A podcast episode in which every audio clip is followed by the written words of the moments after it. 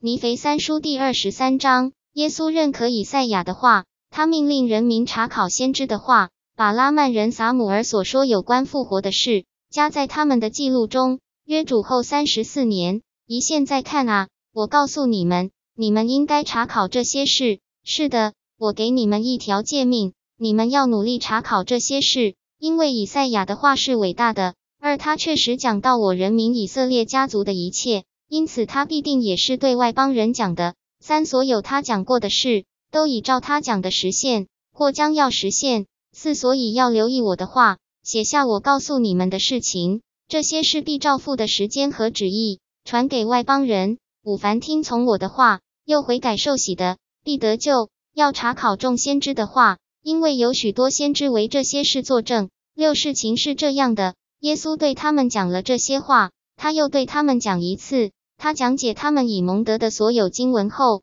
对他们说：“看啊，我要你们写下你们没有写下的其他经文。”七事情是这样的。他对尼肥说：“把你写的记录取出来。”巴尼肥取来记录，放在他面前。他望向这些记录说：“九，我实在告诉你们，我命令我仆人拉曼人撒姆尔向这人民作证，在复因我荣耀他名的那日。”将有许多圣徒从死里复活，向许多人显现，施助他们。他对他们说：“可不是这样吗？”伊林他的门徒们回答说：“主啊，正是这样。”撒母耳却曾照您的话预言，而那些话都应验了。一一耶稣对他们说：“许多圣徒已复活，向许多人显现，施助他们。你们怎么没有写下来？”一二事情是这样的，尼腓想起这事，并未写下。一三事情是这样的，耶稣命令要把这事写下来，所以这事就照他的命令写了下来。一四事情是这样的，